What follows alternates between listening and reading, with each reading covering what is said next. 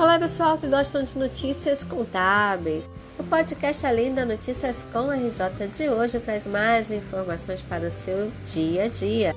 Você que gosta de gestão empresarial, que tal essa dica? Vamos falar aqui sobre o Código de Defesa do Consumidor?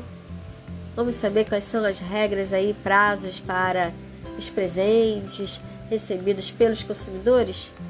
Que tal você passar informações para o seu cliente sobre o consumidor, né? Sobre as compras realizadas pela internet, pelas compras físicas, pela troca de presentes com defeitos. Contabilidade também é gestão, pessoal. Então, vamos lá. O Código de Defesa do Consumidor, ele não obriga a loja física a efetuar troca de produtos por gosto ou tamanho, sendo uma liberalidade da empresa.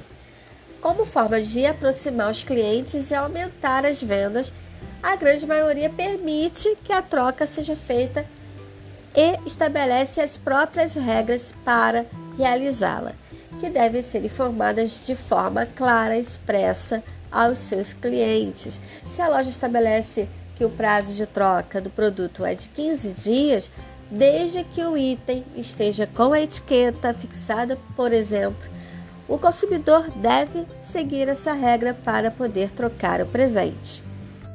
Já quando a compra do produto foi realizada pela internet, existe o direito de arrependimento o Código de Defesa do Consumidor garante que o consumidor tem até sete dias a contar da data da compra ou recebimento do produto para re...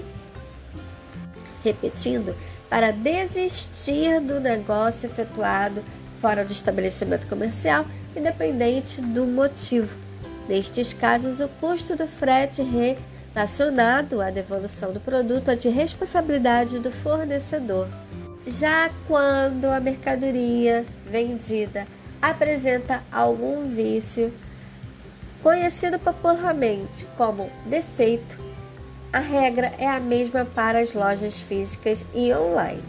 Se o motivo de troca for por defeito aparente, o consumidor tem o prazo de 90 dias para bens duráveis, 30 dias para não duráveis e para reclamar com o fornecedor que terá o prazo de 30 dias para solucionar o problema.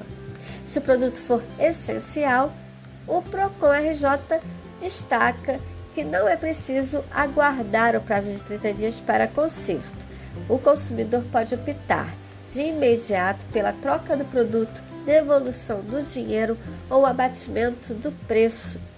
E vale acrescentar que nos casos de envio do produto para possibilitar a troca ou a resolução do vício, os custos com frete ou postagem serão do fornecedor. A fonte é do Procon RJ. É isso aí, pessoal. As com RJ conectando você na área contábil e até a próxima. Tchau!